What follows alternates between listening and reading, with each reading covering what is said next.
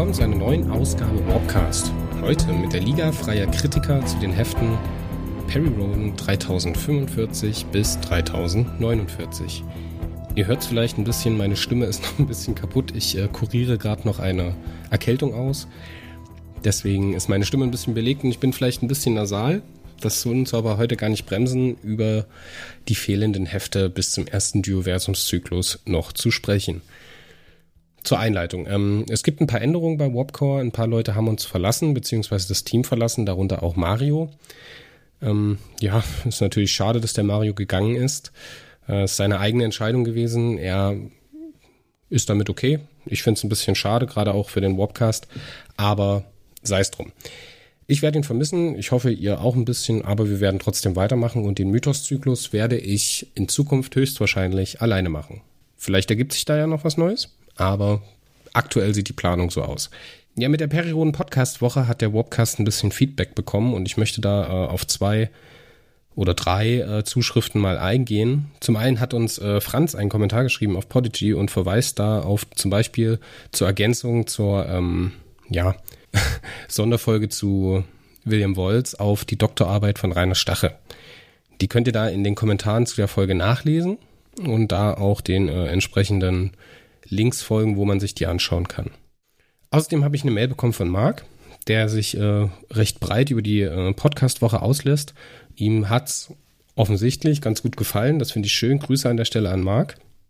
Und eine letzte E-Mail habe ich bekommen und das freut mich ganz besonders ähm, aus Kanada von Eric W. Nels oder Eric W. Nellis. Grüße an der Stelle in Richtung Kanada. Schön, dass wir auch dort drüben Hörer haben. Er rät uns einfach so weiterzumachen, wie wir sind. Das finde ich ehrlich gesagt ganz toll. Finde ich ganz schön, dass wir überall auf der Welt unsere Zuhörer gefunden haben. Aber jetzt lasst uns doch zum ersten Heft kommen. Beim letzten Mal hatten wir aufgehört mit der 3044. Das heißt, ich sammle den roten Faden jetzt wieder auf bei der 3045, dem Heft Mörder des Residenten. Kommen wir erstmal zu den Metadaten, bevor wir alles weitere besprechen. Das Heft ist erschienen am 27. Dezember 2019, trägt den wunderschönen Titel Mörder des Residenten und den Untertitel Attentat im Sol-System Reginald Bull steht im Brennpunkt. Autor ist Hubert Hensel, Titelbildzeichner ist Arndt Drexler und die Innenillustration hat Sven Papenbrock beigesteuert. Hauptpersonen des Heftes sind Reginald Bull, Garnot, Gulman, Kutunese und Hekena Sharun. Der Handlungszeitraum, das ist ein bisschen verwirrend, weil wir haben hier wieder eine, eine Binnenhandlung und eine Rahmenhandlung. Die Rahmenhandlung spielt um das Jahr 2046, nämlich genauer am 25. März. Und äh, die Erinnerungen oder die Erzählungen da drin spielen von 1556 bis zum 16. November 1572, nämlich der Ermordung des Residenten. Handlungsort ist die Milchstraße und ja, Mehr gibt es zu den Metadaten eigentlich nicht zu erzählen. Kommen wir mal zum Titelbild. Ein sehr schönes Titelbild, das aber irgendwie für mich nicht zum Heft passt. Da ist nämlich total viel Action und ja, das Heft ist eher so eine Art Psychogramm oder eine Art Charakterheft mit sehr viel Story, mit sehr viel Erzählung, ohne viel Action. Deswegen weiß ich nicht, ob dieses Titelbild wirklich so zielführend gewesen ist, weil es hat eine ganz klare Differenz zwischen Heft und Titelbild. Auf der anderen Seite ist es aber halt wunderschön. Wir haben diese, diese stürzende Gestalt im Schutzanzug, den Ghoulman wahrscheinlich, der aus diesem Schiff herausstürzt, beziehungsweise da unterwegs ist. Und äh, die wundervollen Farben, Rot, Orange, Gelb, also atypisch eigentlich für ein Science-Fiction-Cover im Hintergrund das explodierende äh, Kugelschiff. Wenn wir dann aber zum Beispiel die Innenillustration von Sven Papenbrock äh, anschauen, dass äh, Shononu den oder die Shenpatri zeigt und Pontekar, den äh, ARA-Wissenschaftler beziehungsweise Arzt, weiß ich nicht, ob so ein Titelbild vielleicht sogar besser geeignet gewesen wäre und einfach harmonischer mit dem Inhalt in Interaktion tritt. Also wie gesagt, mir gefällt das Titelbild, aber für mich passt es leider nicht zum Inhalt des Heftes. Aber lasst uns doch einfach mal zum Inhalt des Heftes kommen. Reginald Bull erzählt im Heft die Geschichte, wie sein Vorgänger im Amt als Resident der Liga Freie Galaktika ermordet wurde. Wir erinnern uns, das Heft bindet an an den Vorgängerband, in dem Spinoza Godabi äh, Erkenntnisse auf Dracarat gesammelt hat und äh, vor allen Dingen dort auch Informationen über den Präparator Gulmen Kutonese. Und das führt Reginald Bull dazu, jetzt Lücken zu schließen in seiner eigenen Erinnerung um den Tod von Hekena Sharun. was eben sein Vorgänger im Amt gewesen ist. Über diese Erzählung, die dann halt streckenweise in der Jetztzeit spielt und streckenweise halt in Erinnerung spielt, erfahren wir von diesem kairanischen Präparator, der zum äh, humanoiden Terraner umoperiert wird. Er soll die Ankunft des vikuianischen Geleitzuges vorbereiten und die Situation in der Milchstraße so destabilisieren, dass eine Übernahme durch die Kairane möglichst reibungslos vonstatten gehen kann. Die Operation wird durch einen Shempatri und einen Ara vorgenommen. Und das sind eben die beiden, die wir unten, wenn ihr in der Peripedia ganz bis nach unten scrollt oder halt im Heft nachschaut, in der Innenillustration seht.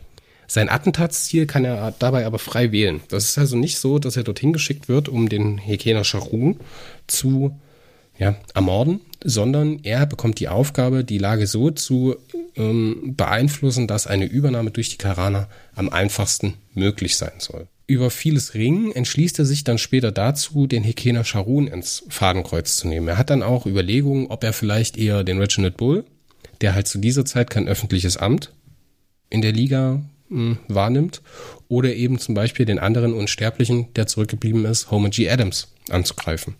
Aber auch da ist es halt das Problem, dass der keine machtvolle, keine machtvolle Stellung in der Liga einnimmt und deswegen als Attentatsziel nicht so attraktiv ist. Dieser Gulmen Kutunese lässt sich wie gesagt zum Terraner umoperieren und bekommt dann auch eine Art Organoid, nämlich eine Art Vormagen, in dem er ja Ausrüstungsgegenstände verstecken kann, beziehungsweise die er dann am Ende nutzt, um das Attentat auszuführen. Diesen Organoidmagen kann er halt selber steuern, er kann Sachen hervorwirken und Sachen dort einlagern. Und mit diesen Mitteln sucht er jetzt einen Weg, wie er diesem Residenten nahe kommen kann, um ihn umzubringen. Das versucht er erst auf Terra, da kommt er irgendwie nicht so richtig voran und siedelt dann um in Richtung der Vega. Auf der Vega findet er so eine Art pheronische Widerstandszelle, die an der Absetzung des Residenten arbeiten. Über diese Widerstandszelle ähm, schafft es Gulman Kutunesa schließlich die direkte Nähe des Residenten zu erreichen, beziehungsweise dort Fuß zu fassen und über eine Art, ja, wie soll man das sagen, eine Art Vorführung, eine Art Machbarkeitsbeweis, nämlich die Manipulation der Sonne, Vega, mit Hilfe von einem Golgeist, den man gefangen hat und äh, dafür einsetzt, ähm, zu machen. Dieses Experiment soll durch den Hekena Sharon besucht werden was sich dann aber noch ein bisschen verzweigt in der Handlung, das möchte ich jetzt auch gar nicht verraten, das ist auch gar nicht so wichtig für den Ausgang. Auf jeden Fall nutzt man diesen, diesen Ghoul-Geist in einer Abspaltung, der sich mit Energie gesättigt hat und diese Abspaltung nimmt eben dann unser Gulmenkutonese in seinen Organoid-Magen auf, um ihn dann am Ende in einem falschen Spiel, äh, dass er erst seine ganzen Mitwisser auslöscht, dem Hekena Sharon, der ihn besucht im Krankenhaus, damit praktisch in die Luft sprengt. Das heißt, er wird zum Selbstmordattentäter und Gulman Kutunese schafft es am Ende, den Hekena Sharon umzubringen, beziehungsweise so schwer zu verletzen, dass er später seinen Verletzungen erliegt. Jetzt sollte man sich natürlich auch mal Gedanken machen, warum dieser Gulman Kutunese das tut. Der Gulman Kutunese wird von einem äh, Sternkonsul überwacht beziehungsweise befehligt und dieser Sternkonsul betet ihm immer wieder vor, dass er für seine Kinder eine lebenswerte Zukunft erschaffen muss. Und da ist eben diese, diese Mission, dass die Kairane und der vekujanische Geleitzug in der Milchstraße Fuß fassen und diese Flucht vor den Versunen aus dem Sterngeviert glücken kann. Wir sind also hier noch vor der eigentlichen Ankunft der Kairaner in der Milchstraße und während der Flucht vor den Versunen. Das ist ehrlich gesagt ganz spannend, weil das ist eine Zeit, die wir natürlich auch brauchen, um die Kairaner zu verstehen. Jetzt will ich nochmal auf das Feedback eingehen, dass wir ähm, hier und da die Kairaner ein bisschen zu kritisch sehen. Ich finde, hier wird so schön farblich dargestellt oder erfahrbar gemacht, dass die Kairaner eben auch Wesen sind, die angstvoll sind und vor den Versunen fliehen möchten.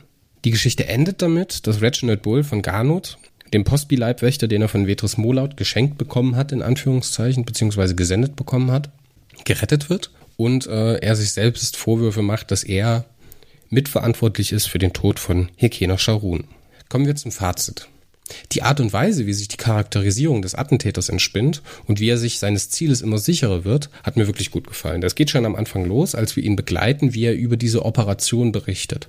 Das heißt, wir haben immer wieder so Gedankenfetzen und Erinnerungsfetzen, die uns hier zeigen, wie sich Gulmen Kutunese gefühlt hat, beziehungsweise was er für Erinnerungsfetzen zu welchem Zeitpunkt hatte. Das finde ich ehrlich gesagt ganz stark und finde ich, wie gesagt, ein schönes Psychogramm von diesem Attentäter.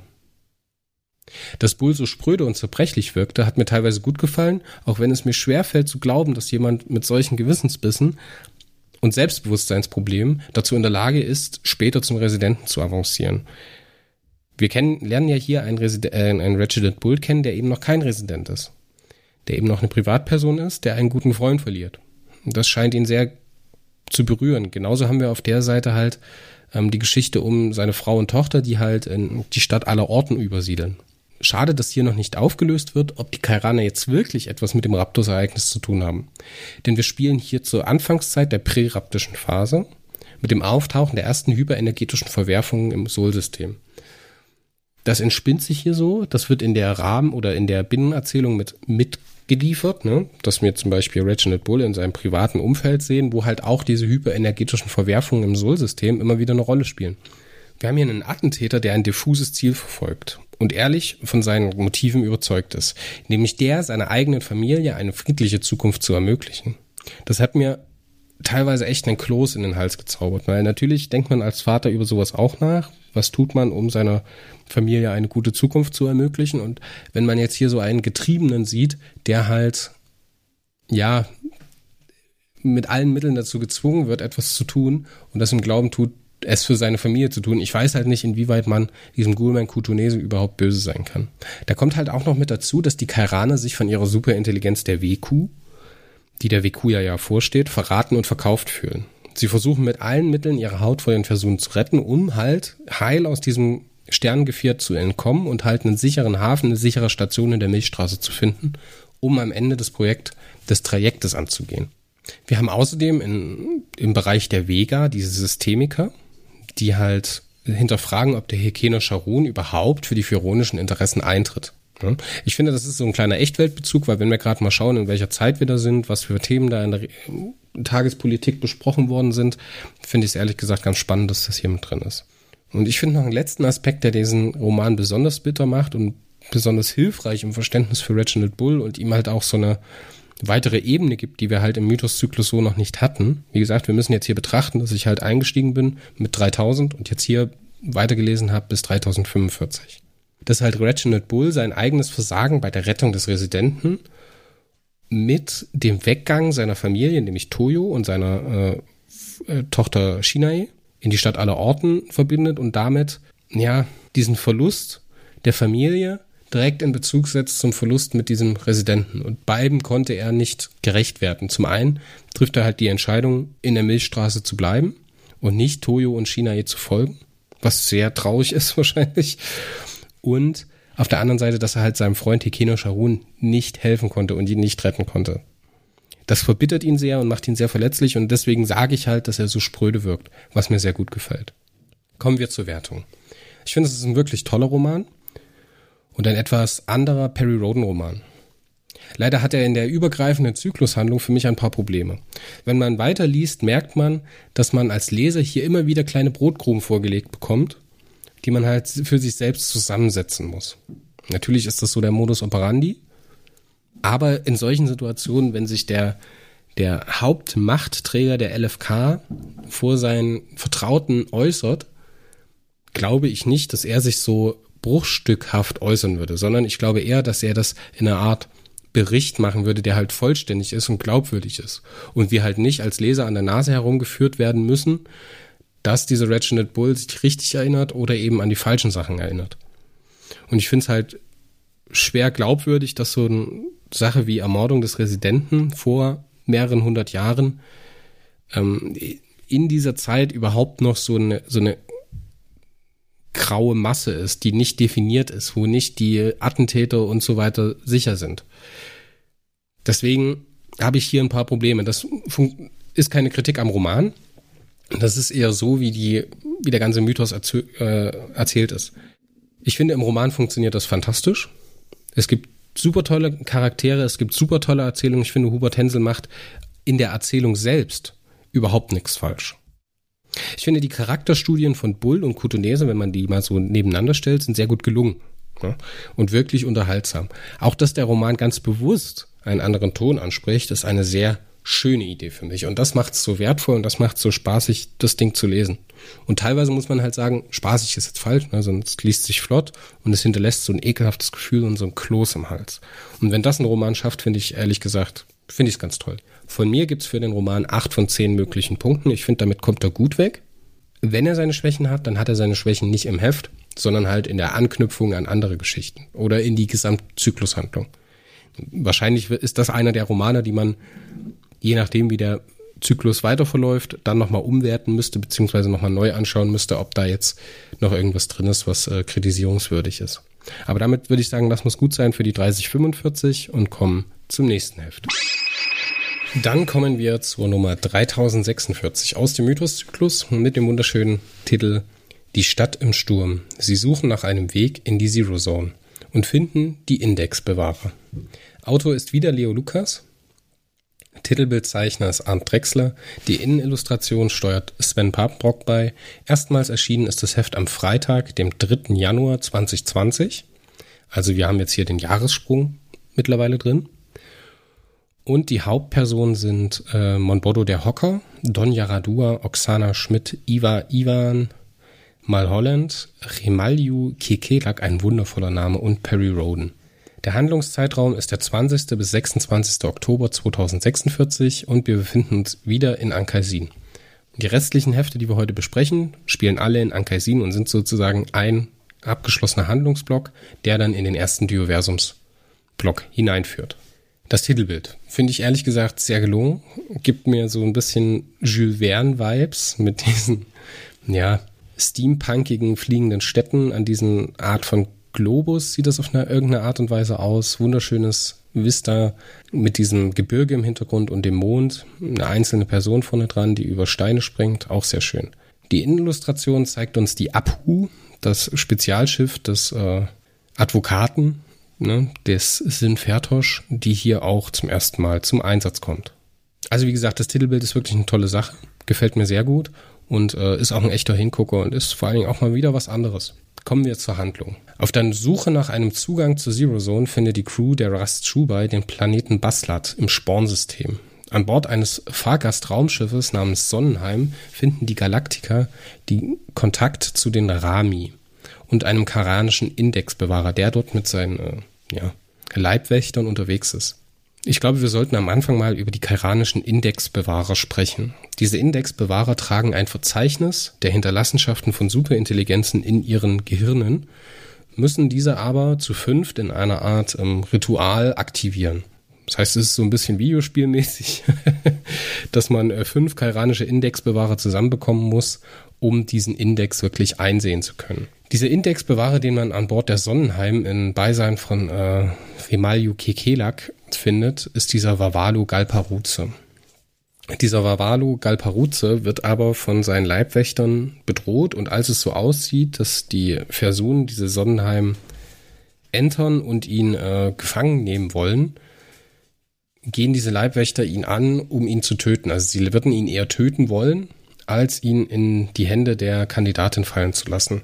Wir finden auch relativ schnell heraus, dass diese fünf Indexbewahrer, die jetzt noch äh, sich treffen wollen auf dem Planeten Baslat, wohin der Vavalu Galparuzu unterwegs ist, die letzten fünf Indexbewahrer der Vekuya sind in Ankaisin.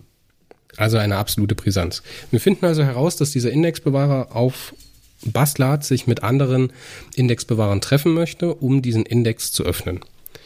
Perry Roden hofft, über diesen Index einen Zugang zur Zero Zone zu finden, da er ja dort Terra und Luna vermutet. Man entscheidet sich also, diesem Indexbewahrer zu helfen und ihn nach Baslat zu begleiten. So, jetzt kommen wir auf diesen Planeten Baslat an.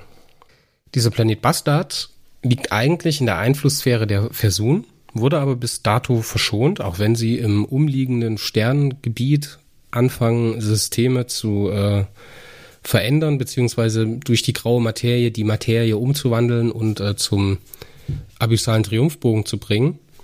Diese Versuchen haben Baslat bis jetzt verschont, da man einen Träger beziehungsweise einen Span, einen sechster Diemspan der Superintelligenz WQ, das ist so eine Art Bruchstück, was sich dort festgesetzt hat, ähm, vermutet und das sozusagen schonen möchte. Diese Bruchstücke der WQ kamen zustande, da die Versuchen die äh, WQ zur Spaltung gezwungen haben, um sie einfacher besiegen zu können. Und halt am Ende in diesem abyssalen Verlies festzuhalten.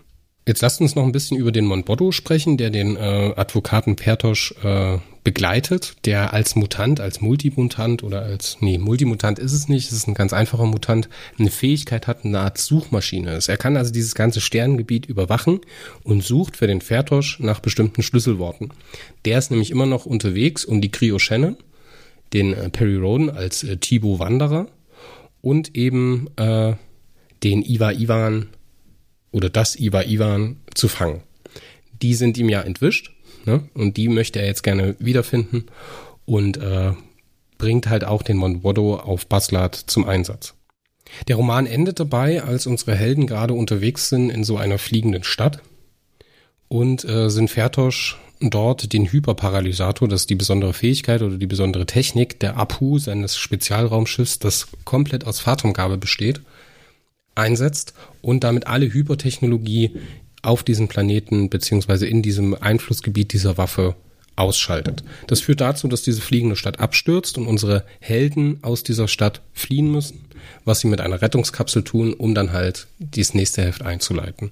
In diesem Heft sind noch andere, ja, bisschen nebensächliche, aber durchaus interessante interessante ähm, Handlungsanteile mit dabei. So haben wir zum Beispiel die Oksana Schmidt, die sich als Kosmopsychologin mit Iva Ivan auseinandersetzt. Sie fasst zusammen, was wir über den Multimutanten wissen und warum dieser sich auf die Suche nach der Zero Zone macht. Man vermutet außerdem einen Zusammenhang zwischen der Zero Zone und der Paradox-Teleportation, das heißt der Schmerzensteleportation. Und äh, irgendwann wird auch ausgesagt, dass er in den abyssalen Triumphbogen gestürzt sei, wo er dann durch den Advokaten gefangen genommen wurde bzw. aufgelesen worden ist. Außerdem finden wir in diesem Zusammenhang auch noch andere Informationen, so zum Beispiel, dass, die dass man nicht weiß, ob die Kandidatin Kenntnis von der Zero Zone hat oder sogar Zugang zur Zero Zone hat. Wir wissen also nicht, ob die Kandidatin überhaupt dort Einfluss nehmen kann, beziehungsweise dort eine Art Einfluss entwickeln kann. In diesem Heft wird auch ausgesagt, dass die Rastschubai sich aus diesem Gebiet erstmal zurückzieht und Perry Rodens äh, Einsatzgruppe um Donja Radua, Iva Ivan und so weiter mit der Tescu Misha unterwegs ist. Das ist ja später auch das Schiff, was uns als Leser mit in die äh, Zero Zone und dann später nach Terra nimmt. In diesem Einsatzteam entspinnt sich zwischen Donja Radua und Iva Ivan so eine wunderschöne Freundschaftsbeziehung. Und die finde ich ehrlich gesagt super schön beschrieben im Heft. Und die hat mir echt Spaß gemacht und die hat das Heft auch äh, für mich aufgewertet. Die Gegenleistung in dieser, in dieser Hilfeaktion, dass die Indexbewahrer eben alles Wissen weitergeben über die Zero Zone, was sie im Index finden, ist, dass Perry Roden sich aufmachen wird, um den Kairanern zu helfen, die WQ zu befreien, die ja in einem abyssalen Verlies festgesetzt worden ist durch die Kandidatin und die jetzt als Gegenleistung in diesem Handel befreit werden soll. Also das ist praktisch ein Handlungspunkt, der wird hier schon beschrieben, den werden wir in Zukunft in der Heftserie auch noch wiederfinden. Und ein absolutes Highlight in diesem Roman ist auf jeden Fall der Stuart, äh, der Rami Remalju Kekelak. Den fand ich ehrlich gesagt ganz schön und ganz offensichtlich hatte der Leo Lukas mit dem seinen wirklichen Spaß. Also wie der auf die Kairana zugeht, wie er sich kümmert und wie er auch, nachdem seine eigentliche Mission abgeschlossen ist, nämlich sie nach Basla zu bringen, weiter für sie da ist und auch für unsere Helden da ist, finde ich ehrlich gesagt ganz toll. Er für, äh, agiert dann so ein bisschen als Führer und stellt uns auch die, die äh, Gesellschaft der Rami vor. Ne? Und äh, dass er da halt nicht so rausgenommen wird und halt auch nach der Sonnenheim und nach dem Erreichen von Baslat eine Rolle spielt, finde ich ehrlich gesagt ganz schön. Er findet ja auch im Folgeheft noch ein wundervolles Ende. Auf Baslat angekommen findet man relativ schnell diese restlichen drei, muss man jetzt sagen, Indexbewahrer. Diese Gruppe setzt sich relativ schnell zusammen. Man ist jetzt aber immer noch auf der Suche nach dem letzten. Und über diesen letzten Indexbewahrer gibt's jetzt hier schon ähm, so eine Art Gerücht, dass er den, naja, dass er den Sextadim-Sparen gefunden hat und ihn an sich genommen hat.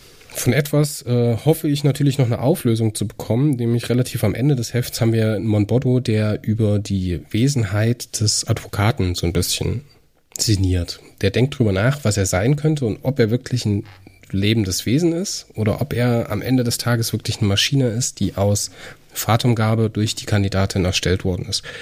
Das ist eine spannende Idee und da hoffe ich mir auf jeden Fall, dass noch was dazu kommt.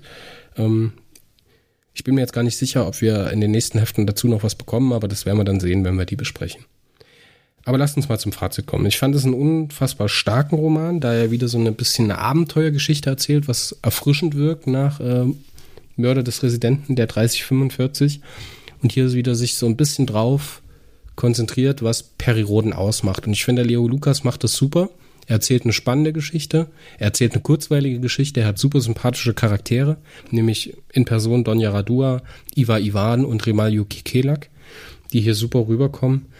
Ähm, dieses Indexbewahrer-Ding ist cool, ja, aber gibt mir so ein paar Logikfragen auf.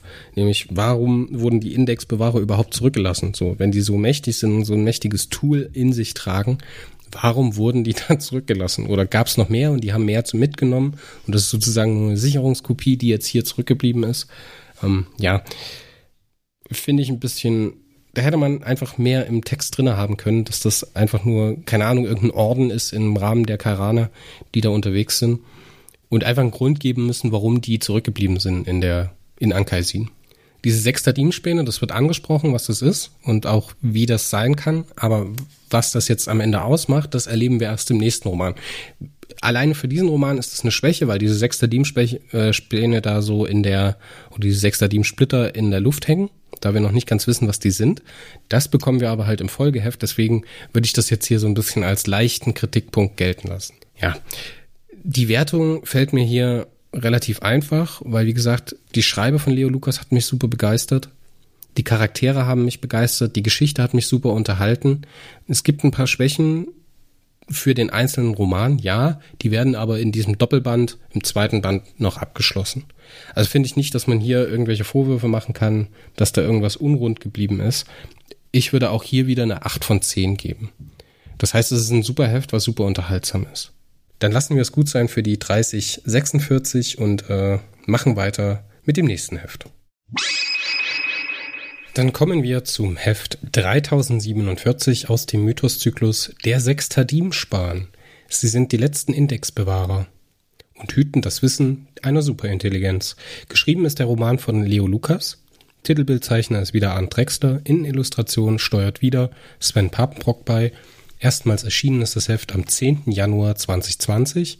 Unsere Hauptpersonen heute sind Donja Radua, Oksana Schmidt, Iva Ivan, Malholland, Remalju Kekelak und Siad Tan. Der Handlungszeitraum erstreckt sich vom 27. bis zum 30. Oktober 2046 neuer galaktischer Zeitrechnung. Wir befinden uns immer noch in Ankaisin auf dem Planeten Baslat. Die Handlung schließt bündig zum Vorgängerheft an und das Titelbild zeigt uns einen Delta-Raumer der Versunen.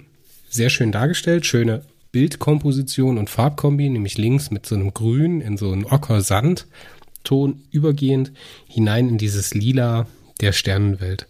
Auch ganz toll, dass so ein Delta-Raum einmal ordentlich dargestellt wird. Und wunderschön, wie detailreich der gestaltet ist. Hat mir wirklich sehr gut gefallen. Unten auch noch die kleine Tess Kimsha oder Kumisha. Finde ich ehrlich gesagt sehr schön. Auch, dass dieses Bild so durch diesen weißen Streifen ungefähr auf zwei Drittel so ungefähr im goldenen Schnitt geteilt ist. Hat mir sehr gut gefallen. Kommen wir zum Inhalt beziehungsweise zur Handlung des Heftes. Und zwar habe ich ja gerade schon gesagt, bindet dieser Roman direkt an den Vorgänger an. Wir finden unsere Gruppe an Galaktikern getrennt mit ihren Kairanen vor, denn während des Absturzes muss Donja Radua mit den Stuart und also mit dem Remalju Kikelak und den Kairanern mit einer Rettungskapsel fliehen und der Rest, nämlich die beiden Frauen, schaffen es mit Iva Ivan und seiner Schmerzensteleportation zu entkommen. Und so entspinnt sich dieser Roman auch, nämlich auf der einen Seite Oksana, äh, jetzt hätte ich beinahe gesagt Oksana Troy, ich meine natürlich Oksana, äh, wie heißt sie? Oksana Schmidt, genau. äh, Siatan und Iva Ivan sind auf dem Planeten unterwegs, um sich zurechtzufinden, um zur nächsten Stadt zu gelangen und treffen dort den Monbodo, nämlich den Komplizen des äh, Advokaten dieser äh, galaktischen Suchmaschine, wenn man das so ausdrücken möchte. Und auf der anderen Seite haben wir die Gruppe um Donja Radua mit dem Stuart, der gemeinsam mit den Kairanern auf die Suche nach dem fünften und letzten Indexbewahrer sind. Und die gehen jetzt praktisch äh, geführt durch den Remalju Kekelak in die nächste gelegene Befestigung der Rami. Diese Indexbewahrer geben so einen telepathischen Ruf, beziehungsweise so einen, ja, wie soll man sagen, parapsychischen Ruf nach dem letzten verbliebenen Indexbewahrer, der aber überdeckt vom Sextadim-Sparen in einem Casino mehrere Jahre festgehangen hat und dort äh, zu Hilfsarbeiten gezwungen wurde. Und jetzt dieser, dieser Triggerpoint, dass auf einmal die Versuchen da sind, dass dieser geistige Weckruf kommt, das weckt ihn praktisch aus seinem Tagtraum auf und er wird jetzt aktiv und geht praktisch ebenfalls auf die Suche nach den anderen Indexbewahrern. Man findet ihn relativ schnell und identifiziert ihn halt als Bru Schaupart.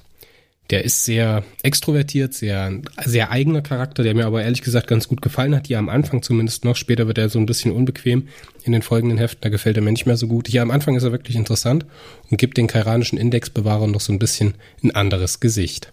Genau, wir machen dann Stationen zwischenzeitlich in so einem stillgelegten Freizeitpark und da ist dann auch eine Gruppe Ranrami unterwegs, die dann losgeschickt werden von äh, Ramalju Kikelak, um die anderen Galaktiker zu finden und halt zu dieser Befestigung zu bringen. Genau, der Kairaner Bruce Schaupart nimmt dieses Goldregen-Casino an sich, übernimmt das Kommando und setzt jetzt praktisch äh, Kurs auf die anderen Indexbewahrer, um sie zu treffen. Ich finde die Handlung auf Seiten der Frauen, die unterwegs sind, gemeinsam mit äh, dem ja, Neutrum Iva Ivan, ist die eigentlich spannende Seite dieser Handlung. Auf Seiten von Donja Radua haben wir dann äh, wieder den Rami, Ramalju Kikelak, Ramalju Kikelak, ich kann diesen Namen ganz schwer aussprechen. Und auf der anderen Seite haben wir halt die Damen gemeinsam mit Iva Ivan. Auf Seiten der Indexbewahrer schafft man es dann, den Index zu öffnen und die Koordinaten des Zugangspunkts zu Zero Zone weiterzugeben. Und so kommen die Galaktiker praktisch in Besitz dieser Koordinaten und haben sozusagen ihre Seite vom Handel schon bekommen und sind jetzt in der Pflicht, den Kairanern noch zu helfen, die Weko zu befreien. Das wird man natürlich erst machen, nachdem man die Zero Zone angeflogen hat. Das werden wir aber in den nächsten Heften lesen. Auf Seiten der Damen, nämlich Siatan, Oksana Schmidt und eben den des genannten Iva Ivan, treffen wir auf Monbodo. Und mit diesem Monbodo entspinnt sich jetzt so eine Art, ja, Misstrauensbeziehung, indem man ihm halt immer misstrauischer gegenüber wird, bis dann zum Schluss Oksana und Siad auf den Trichter kommen, dass er zu den Versunen gehört und man ihn wegscheucht. Das glückt leider nicht ganz. Mittlerweile schafft es dann Iva Ivan, die Teskomisha zu informieren. Aber Siatan, Oksana Schmidt und eben Iva Ivan werden vom Synpertosch gemeinsam mit Monbodo aufgespürt und angegriffen. In diesem Kampf stirbt dann Siatan relativ eindeutig, indem sie nämlich von ähm, Synpertosch erschossen wird. Hm? Ist jetzt ein bisschen komisch, dass eine Oxtornerin einfach so erschossen wird, in Anführungszeichen. Ich fand das aber irgendwie passend und, und ein Charaktermoment für den Sinfertosch, der halt so ganz krass kalt und im Kalkül arbeitet. Der Okre Phylax zerfleischt dann als Rache beziehungsweise in diesem Kampf den Monbodo, der also auch in diesem Moment stirbt, obwohl Sinfertosch, der Advokat, genau wusste, dass dieser Monbodo eh nicht mehr lange gelebt hätte, da seine Gabe ihn sehr schnell ausgezehrt hätte und ja, er hätte eh nicht das ewige Leben gehabt. Im letzten Moment, als diese beiden Gruppen dann zueinander finden, ähm, töten sich die Kairaner selbst. Das heißt, die Indexbewahrer werden ja bis auf zwei verbliebene getötet durch die eigene Hand. Iva Ivan schafft es, die anderen, wie gesagt, da rauszuholen und bricht in Richtung der äh, Zielkoordinaten mit der Teskomisha auf. Also man ist jetzt hier schon auf dem Weg zur Zero Zone. Ja, ich habe diesen, ihr merkt das vielleicht auch in der Handlungszusammenfassung, ich habe diesen Roman nicht mehr so gut in Erinnerung. Das mag daran liegen, dass er so ein bisschen diese Rami-Kultur alles andere über überstrahlt, beziehungsweise der Tod von Siatan, der halt sehr dramatisch ist. Ich finde ihn sehr, sehr lustig geschrieben. Das liegt halt auch wieder an Leo Lukas und seiner Schreibe. Da ist dann auch dieser Kontrast zu dieser Tötung von Siatan durch Sinfertosch sehr interessant, da diesen Kontrast drin zu haben. Ähm, wir haben viele lustige Momente und lustige Anspielungen. Wir haben zum Beispiel eine Anspielung auf die, auf die Pinguine aus äh, Madagaskar, zumindest glaube ich, die gelesen zu haben. Das finde ich ganz toll. Ja, und in diesem Doppelroman, den Leo Lukas hier vorliegt, mit den beiden Heften, äh, einmal die Stadt im Sturm und einmal der Sechste Diebsparen, steigern wir praktisch eine Stärke des Mythoszyklus. Nämlich diese wundervoll detaillierten Planetengeschichten und die saustarken Einzelromane in Form der Schilderung von diesen Rami und dieser Kultur. Gerne hätte ich, gerne hätte ich noch mehr davon gehabt. Leider werden die wieder fallen gelassen und ja, leider geht es danach schon wieder zur nächsten Station. Ich finde das Ende vom Rami, vom Stuart, Remalju Kekelak, sehr schön, der eben von äh, Bruce Chaupart die äh, Aktienhoheit über dieses Goldregen-Casino bekommt und damit sozusagen mehr oder weniger ausgesorgt hat. Also hat diese ganze Hilfe, die er geleistet hat, auch sehr positive Auswirkungen auf sein Leben. Ich finde diesen Roman ehrlich gesagt ein bisschen schwächer, weil er ja am Ende nur zielstrebig zu Ende führt, was im ersten Heft aufgelegt worden ist. Das kann man jetzt natürlich nur schwer als Kritik formulieren, aber in der Erinnerungswürdigkeit ist er einfach ein Ticken schlechter als der erste Roman aus diesem Doppelpack. Dementsprechend würde ich sagen, gebe ich hier sieben von zehn Punkten in der Wertung und äh, würde sagen, das ist damit auch gut. Es ist ein schwächeres Heft als der Vorgänger, es ist trotzdem noch ein Top-Heft. Ne? Auch wenn das jetzt eigentlich nicht nach einer sieben von zehn klingt. Vielleicht eine siebeneinhalb oder eine ganz schwache acht, aber eine deutliche Abstufung zum Vorgängerheft. Gut, dann soll es das für die 3047 gewesen sein und wir machen uns auf zum nächsten Heft. Und dann kommen wir auch schon zum 3048er Heft aus dem Zyklus Mythos. Die Fäden, die die Welt bedeuten. Menschen suchen die Zero Zone im Schauspiel der Gunpei, verwischen Wahn und Wirklichkeit. Geschrieben hat diesen Roman Kai Hirt.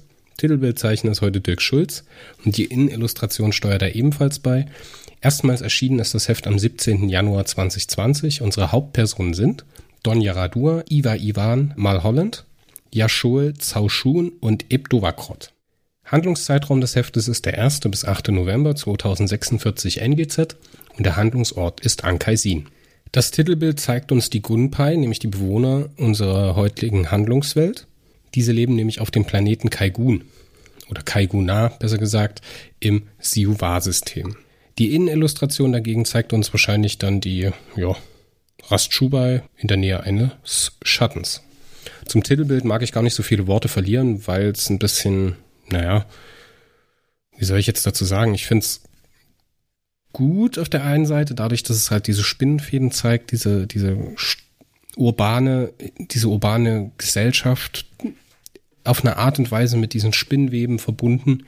Diese Grundpai an sich wirken aber sehr trashmäßig. Also das passt da irgendwie nicht so richtig rein. Und ich finde die eher lächerlich, als dass sie mir jetzt irgendwie ähm, die, die Stimmung vom Heft näher bringen. Also der Hintergrund ist toll, die Farben sind auch toll, die Darstellung der Gunpa ist ein bisschen schwierig. Im Gesamtpaket ist es halt einfach ein Cover. So, ist in Ordnung. Man fragt sich direkt, wer sind die Kunden? Die Fäden, die die Welt bedeuten, ist natürlich auch ein sehr, sehr kryptischer, kryptischer Titel für so ein Heft dementsprechend würde ich sagen, es interessiert mich schon, was hinter diesem Heft, Heftcover steht. Aber ob mir das, wenn mich jemand fragt, ob mir das gefällt, muss ich sagen, nein. Ich finde das nicht schön. Ich finde das nicht äh, ansprechend. Aber lasst uns mal zur Handlung kommen. Ja, die Handlung des Hefts. Wir sind unterwegs, beziehungsweise die Galaktiker sind mit ihrer gesamten Trägermannschaft unterwegs nach Kaiguna im Siuwa-System. Dort soll nämlich der Zugang zur Zero Zone liegen und man bringt jetzt wieder ein Einsatzteam unter der Führung von Don Yaradua in den Einsatz, um herauszufinden, wie man diese Zero Zone betreten kann. Jetzt spinnt sich zwischen zwei äh, Einsatzteam-Angehörigen, nämlich einmal Farie Seferoa und äh, Donja Radua, so diese tolle Beziehungsgeschichte, die sich da so, schon so ein bisschen angebändelt hat. Das funktioniert echt fantastisch, das macht Kai Hirt wirklich gut.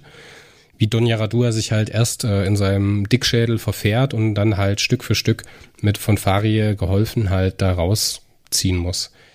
Man versucht aus den verbliebenen Indexbewahrern Vavalo Galparuzzo und Bru Schaupart noch Informationen herauszubekommen. Das ist sehr schwierig, da sich halt Bru Schaupart sehr in seinen exzentrischen Charaktereigenschaften verrennt und sehr gut anscheinend sich mit äh, Anansi versteht. Auf der anderen Seite Vavalo Galparuze, die halt durch den Verlust der anderen Indexbewahrer eine echte ja, Depression durchmacht. Also die schwierig zugänglich ist und wo man Probleme hat, da noch äh, Informationen zu erhalten. Man landet also auf diesem Planeten, nämlich Kaiguna, und trifft relativ schnell, nämlich direkt an der Landung, auf diesen äh, Ebdovakrot, der bezeugt, wie die Galaktiker dort landen, mit der da gerade mit seiner Schauspieltruppe unterwegs ist.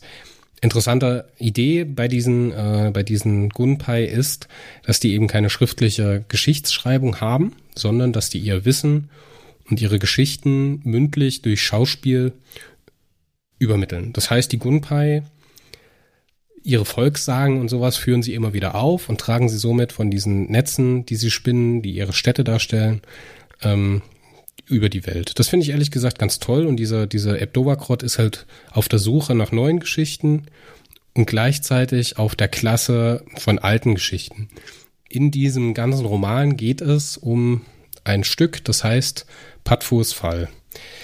Danach ist man auf der Suche und es stellt sich heraus, dass äh, ein ehemaliger Star dieser, dieser Schauspielwelt, ein gewisser Klaffner, ebenfalls ein Gunpai, Gunpai, eben auch ein Hauptdarsteller gewesen ist in diesem Patfurs-Fall und dass der in so einer Art äh, alten Residenz für ausgediente Schauspieler sitzt. Dort ist es dann so, dass man halt durch neue Technik aufgezeichnete Schauspiele schaut, anstatt das live neu aufzuspielen. Und das ist halt für den Abdova-Grott ein totales Problem, weil der natürlich sehr puristisch ist für dieses Medium des Schauspiels und jetzt ihm daran gelegen ist, dass dieses Schauspiel erhalten wird. Als kulturelles Gut. Finde ich eine tolle Idee. Finde ich auch so einen umgekehrten, umgekehrten äh, Generationenkonflikt, weil die alten Stars oder Starschauspieler in diesem Altersheim sind okay, total okay damit, ähm, diese Aufzeichnung zu schauen und immer wieder anzuschauen. Aber Ebdovakrot findet das natürlich befremdlich. Und es stellt sich jetzt heraus, dass dieser Klaffner ähm, in diesem Altersheim ist und er eben nicht der verrückte Typ ist, sondern er ist zwar sehr versoffen, sondern äh, er kündigt an, diesen Padfus-Fall in seiner ersten echten Version neu aufzuführen. Und diese Geschichte, Patfurs Fall, spielt um dieses äh, Netz oder dieses Stadtnetz Patfur, das äh, im Rahmen einer Kontaktaufnahme mit Aliens verschwunden ist nämlich mit den Lurupalusche, Luruparusche oder Feuertrommlern genannt, die früher ein Hilfsvolk der Wekuya gewesen sind, beziehungsweise der Weku. Diese haben sich aber von der Weku abgespalten und sind dann geflohen in die Zero Zone. Das findet man also über dieses Heft hinaus heraus. Und über Patfurs Fall erfährt man davon, wie diese Luruparusche über Patfur in die Zero Zone gekommen ist. Und das ist unsere Spur, die sich unsere äh, Galaktiker praktisch nehmen und dem nachfolgen. Auf der anderen Seite, auf der anderen Handlungsebene haben wir Sin Fertosch, der wieder unterwegs ist, um äh, Thibaut Wanderer, also Perironen und eben Kree O'Shannon zu suchen. Und dazu setzt er jetzt ein, dadurch, dass Monboddo gestorben ist, den äh, sogenannten abyssalen Resonanzspürer. Der kann Personen aufspüren und mit ihnen Verbindung halten, beziehungsweise ihnen folgen, die irgendwie mal mit dieser abyssalen Dispersion beziehungsweise mit abyssalen Verhältnissen in Verbindung gebracht worden ist. Wir wissen ja, dass die Cryo Shannon die abyssale Dispersion durchlebt hat, sie überlebt hat und jetzt halt mit Perry unterwegs ist, an Bord der Rast Chubai.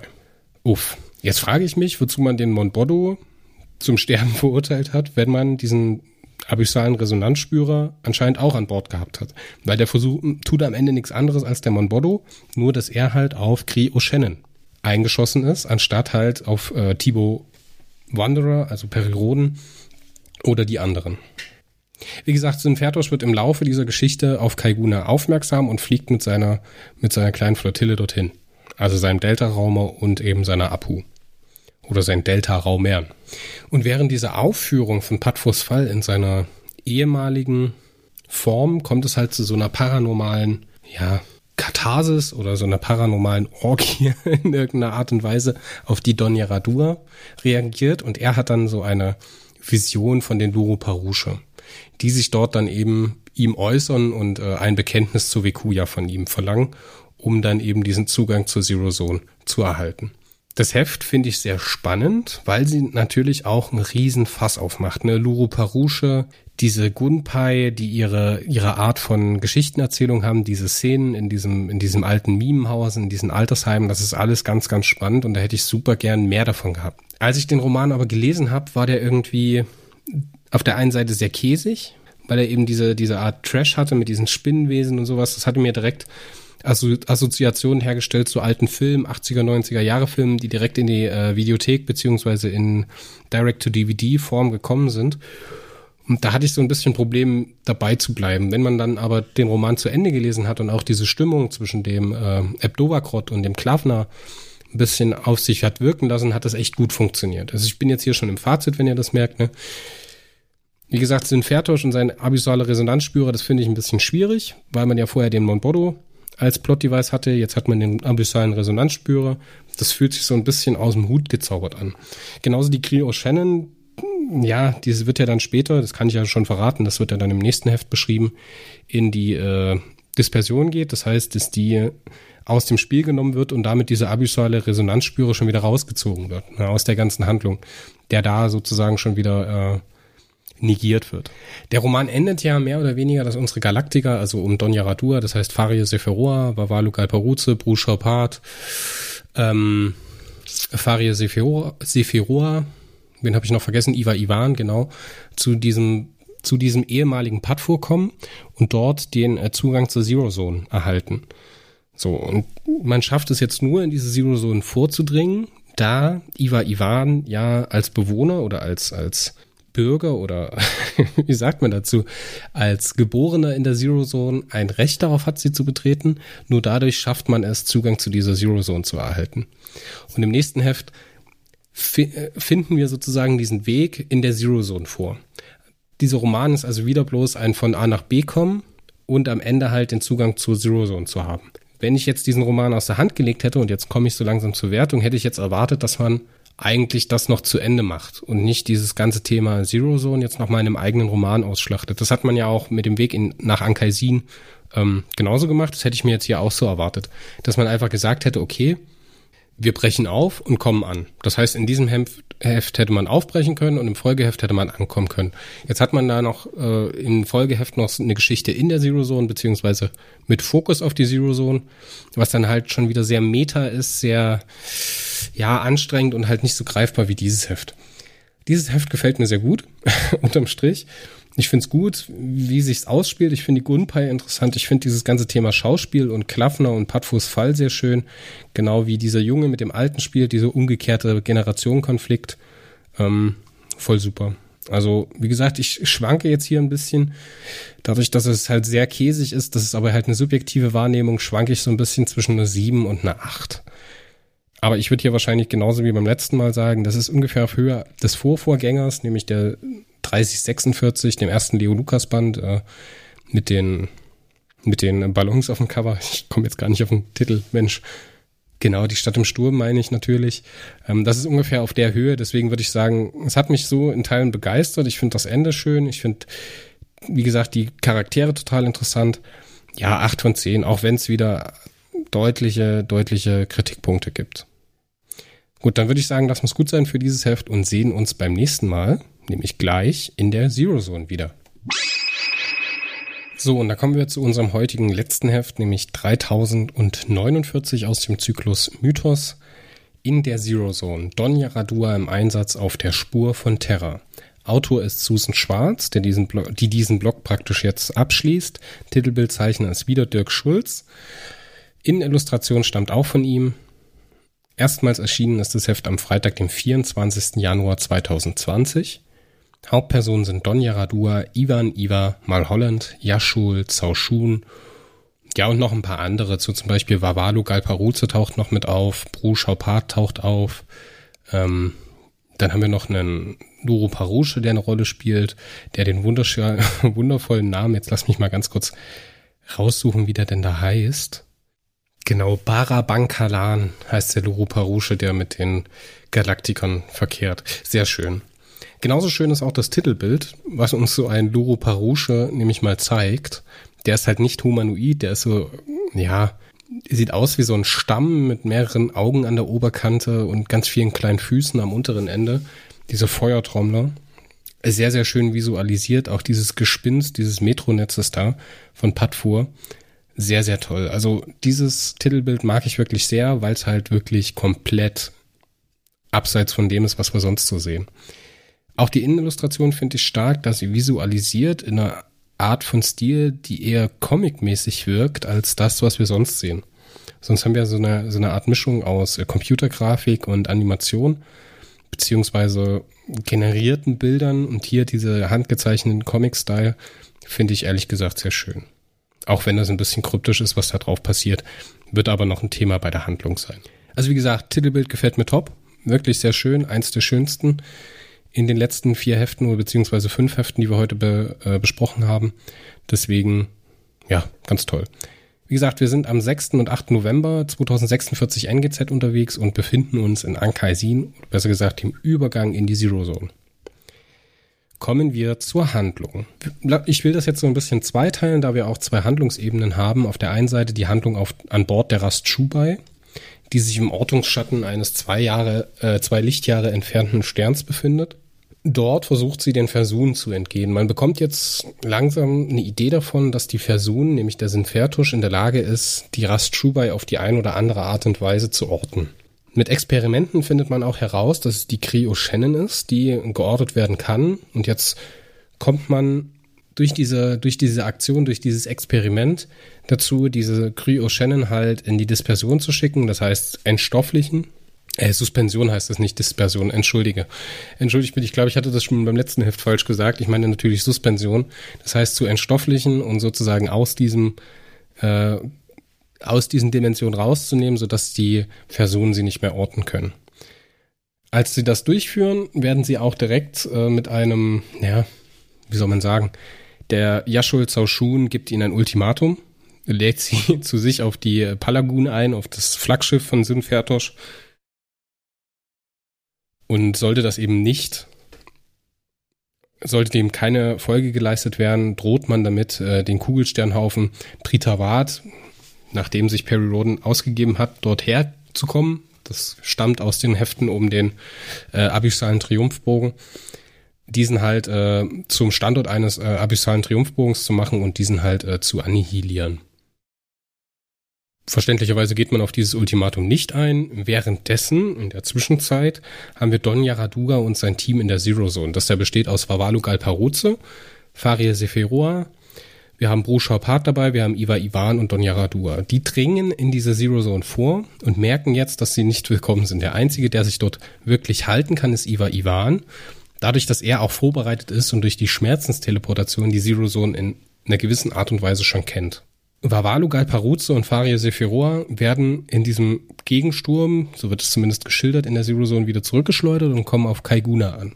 Die werden sozusagen von der Zero Zone wieder ausgespuckt, während Iva Ivan den Donja Radua und äh, den Bruce Schaupart mitziehen kann. Und da erreicht man dann die Stadt Padfor, beziehungsweise das Metronetz Padfor. Diese Stadt, die früher den Gunpai gehört hat, ist aber mittlerweile bevölkert durch die Luru Parusche, von denen man lernt, dass sie früher mal ein Hilfsvolk oder ein angehöriges Volk der Wekuya gewesen sind. Ein Hilfsvolk der Weku und die sich über Maschinen, die damals die Superintelligenz Intelligenz Matui zurückgelassen hat, die sich ebenfalls in die Zero Zone zurückgezogen hat, in diese Zero Zone eingedrungen sind und sich halt aus nicht genannten Gründen, das ist auch eine spannende Idee, ob das später nochmal auftaucht, warum die Luru Parusche sozusagen geflohen sind, Genau, also die Beweggründe erfahren wir nicht, warum die sich von der WQ ja abgespaltet haben. Man erfährt aber doch, dass diese Matui, diese Superintelligenz in einer Art Blase in der Zero Zone weiter existiert. Über diesen Barabankalan, den man dann trifft, das ist ein Luro Parusche, ein Feuertrommler.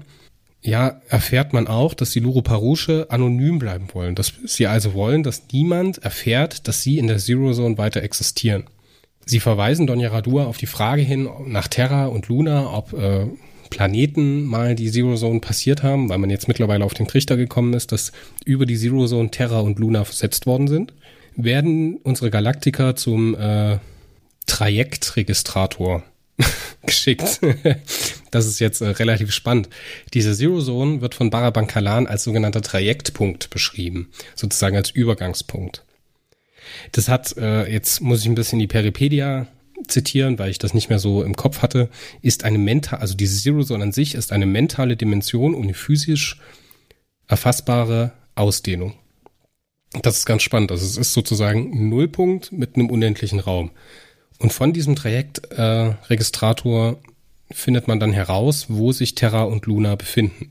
Das gibt es natürlich nicht kostenlos, das gibt es nur unter der Auflage, dass der Beruschau Part zeitlich begrenzt seinen Sextadimenspan übergibt zur Untersuchung dass Iva Ivan diese Koordinaten aufgeprägt werden, dass nur eine bestimmte Schiffsgröße diese Zero Zone passieren kann. Wahrscheinlich ein kleines Plot-Device, damit man halt nicht mit der Rastschubai, mit der mächtigen Rastschubai in die, die ins Dioversum eindringen kann, sondern halt auf ein 1656 Meter großes Raumschiff äh, begrenzt ist und das dann praktisch die Tesco Mischer ist. Und unter der Auflage, dass man den Zugangspunkt auf Kaiguna zerstört, dass eben niemand mehr zu den Luro Paruche von dieser Seite aus ein, äh, vordringen kann, was dann aber auch heißt, dass die Teskomisha diesen Rückweg nicht nutzen kann. Das heißt, ein Verbleib der Rast Chubai in Ankaisin ist nicht notwendig die Rast Chubai kann sich zu diesem Zeitpunkt, nachdem sie eben den Handel mit Bru Chopard und der Befreiung der WQ abgearbeitet haben, wieder zurückziehen zur Milchstraße. Das wird hier also sozusagen schon aufgebaut. Genau. Und unter diesen Voraussetzungen verlassen Yaradua ne, mit seinem Team, also Iva Ivan und Bru Chopard, die noch zurückgeblieben sind, die Zero Zone in Richtung Kaiguna treffen dort Fari Seferona und Vavala, Vavalu Galparoze, die eben dort nur ja, Minuten später gefühlt die anderen wieder treffen, obwohl sie eigentlich aus ihrer Sicht mehrere Stunden beziehungsweise sogar Tage dort gewesen sind. Wieder im Einsteinraum angekommen, macht man sich ganz schnell auf den Weg zurück zur Rastschubei, erstattet Bericht und Perry Roden trifft die Entscheidung, dass man eben nicht mit der Rastschubei einfliegt, weil das nicht geht, sondern dass man die Oxtorn, den Oxtorne-Kreuzer Tescomisha benutzt. Man fliegt an auf Kaiguna und wird aber dort von der Palagun attackiert. Währenddessen stößt die Rastchubai dabei und hilft halt der Tescomisha diesen, diesen Trajektpunkt beziehungsweise diesen Zugang zur Zero Zone zu erreichen. Es kommt zur kleinen Raumschlacht, ne? die Apu und weitere Personenschiffe tauchen auf und versuchen, die Tescomisha vorm Einfliegen in die Zero Zone zu stoppen. Das führt dazu, dass die Rastschubai sogar den Argenfeldblitz einsetzt und man merkt, dass dieser Apu, dieses Spezialschiff des Sinfertos, des Advokaten, eben resistent ist oder ja, immun ist gegen die Technik des Argenfeldblitzes. Die Apu und die Versuchen kommen zu spät. Die Teskumisha schafft es unter dramatischen Flugmanövern von äh, Faria Seferoa einzufliegen und erreicht die Zero Zone. Und damit endet dieser Roman auch. Abschließend ist zu sagen, der Einflugspunkt über Kaiguna wird von der Rastschubai zerstört, die Tesco-Misha ist in der Zero Zone und die Rastschubai setzt sich direkt ab. Das beendet das Heft und sozusagen baut die Situation auf für 3050, nämlich den Ankunft im anderen Dioversumszweig, nämlich auf Terra und Luna. Kommen wir zum Fazit von dem Heft. Ich fand das ehrlich gesagt zweigeteilt. Dieser erste Teil, wie äh, Donja Radua mit seinem Außenteam durch die Zero Zone hechelt und dieses immer wieder wiedercoin, dass das total schwierig ist, dieser Gegenwind und hin und her, dieses ständige Bergauflaufen, dieses, äh, dieses empathische für Iva Ivan, der das halt in der Schmerzensteleportation auch jedes Mal durchmacht, fand ich sehr mühselig zu lesen. Als man erst bei den Luro Parusha angekommen ist und den Barabankalan kennenlernt und dann die ganzen Informationen über den Trajekt, über Matui, über die Maschinen, über die Koordinaten von Terra und Luna erfährt, dann finde ich es spannend. Wie gesagt, der Anfang ist schwach, das Ende ist gut. Auch die Action zum Schluss entlohnt ein bisschen für die relativ actionarmen Vorgängerhefte. Alles im Allen habe ich hier ehrlich gesagt relativ wenig zu, zu sagen. Mhm. Luro Parusche sind interessant, Trajektregistrator, dieser ganze Hintergrund, dass es halt vorher auch schon Völker gibt, die sich von der WQ ja abgespalten haben oder von der WQ, dass die WQ halt auch damals nicht imstande gewesen ist, ihre Völker zu binden. Und was halt auch interessant ist, die Fähigkeiten der Versuchen, die am Ende so ein bisschen gezeigt werden, dass eben die Apu resistent ist oder immun ist gegen den Argenfeldblitz und seine Technologie, dass also auch die Rast Chuba ihr ultimatives Machtmittel gegen die Versuchen nicht unbedingt einsetzen kann. Finde ich sehr spannend. Gibt einen klaren Endpunkt für die Ankaisin-Handlung, da es jetzt an anderer Stelle wiederkommt, weitergehen kann und die Rast Chubai sozusagen sich Stück für Stück in, auf den Rückweg machen kann, finde ich das sehr, sehr spannend. Dementsprechend würde ich dem Heft für die Wertung, ja, Dadurch, dass der Anfang mir persönlich nicht so gut gefallen hat, muss ich sagen, würde ich hier eher zu einer 7 von 10 greifen, auch wenn der Rest wirklich fantastisch ist. Susan Schwarz beendet diesen äh, Handlungsabschnitt wirklich toll und baut sehr schön auf, wie es dann in der zweiten Hälfte des Zyklus, weil das ist ja sozusagen Abschluss der ersten Hälfte des Zyklus, weitergehen kann. Aber was der größte Kritikpunkt ist, dass man zum Bergfest sozusagen des äh, Zykluses hier nicht wirklich irgendwie krasse Offenbarungen reingepackt hat, ne? So wie das jetzt zum Beispiel in Ich erinnere mich oder, oder Bulls großes Spiel oder Mörder des Residenten gewesen ist, da hat man ja sehr viel gelernt über die Welt oder über die 500 Jahre, die vergangen sind und das spielt hier überhaupt gar keine Rolle. Das ist wieder so ein Heft, wo man bloß von A nach B kommt. Dieses Highlight zum Bergfest des Zyklus hebt man sich natürlich für den ersten Dioversumsblock auf, der dann aber halt umso schöner ist. Okay, 7 von 10 für die 3049. Beim nächsten Mal geht's weiter mit der 3050. Lasst euch da nicht in die Irre führen, da ist Roland zu Gast und Mario ist nochmal mit dabei. Ist einfach so, weil wir diese Folge 3050 bis 3053 von Liga Freier Kritiker schon vorher aufgenommen hatten. Wie gesagt, danach geht Liga freier Kritiker zum Mythoszyklus ohne Mario weiter. In der nächsten Folge ist er nochmal mit dabei, das nur zum Verständnis. Ich bedanke mich für eure Aufmerksamkeit. Ich freue mich aufs nächste Mal. Ich hoffe, dass mir auch so gewogen bleibt und ich hoffe, dass wir irgendwie in nächster Zeit noch jemanden finden, der hier sich mit mir über Mythos unterhalten muss oder möchte, besser gesagt. Und dann äh, werden wir den Mythoszyklus auch noch äh, gebührend beenden. Und ja, in nächster Zeit geht's weiter mit äh, weiteren Periodenthemen. Ich glaube, wir hatten schon oder wir werden haben äh, eine Folge zu Galactus City. Wir werden zum Jahreswechsel wieder eine Folge haben zur Erstausgabe, nämlich dem Kautarchenzyklus. Da werden ganz viele Leute zu Gast sein. Und ja, ich bin gespannt, wie es weitergeht. Ich freue mich auf euer Feedback. Und wenn ihr noch äh, Warpcast-Sticker haben wollt, dann meldet euch einfach bei mir, schreibt mir eine Mail oder eine äh, Nachricht auf den so Social-Media-Kanälen Facebook, Twitter, Instagram dann kann ich euch noch einen schicken. Es sind noch welche da, aber nicht mehr allzu viele. Also wenn ihr noch einen haben wollt, haltet euch ran. Wie gesagt, schreibt einen Kommentar, gebt eine Bewertung ab und äh, abonniert am besten den Podcast, dann verpasst ihr auch keine Folgen mehr. Und äh, schaut auch mal im Magazin vorbei. Ich freue mich aufs nächste Mal. Bis dann. Euer Chris. Tschüss.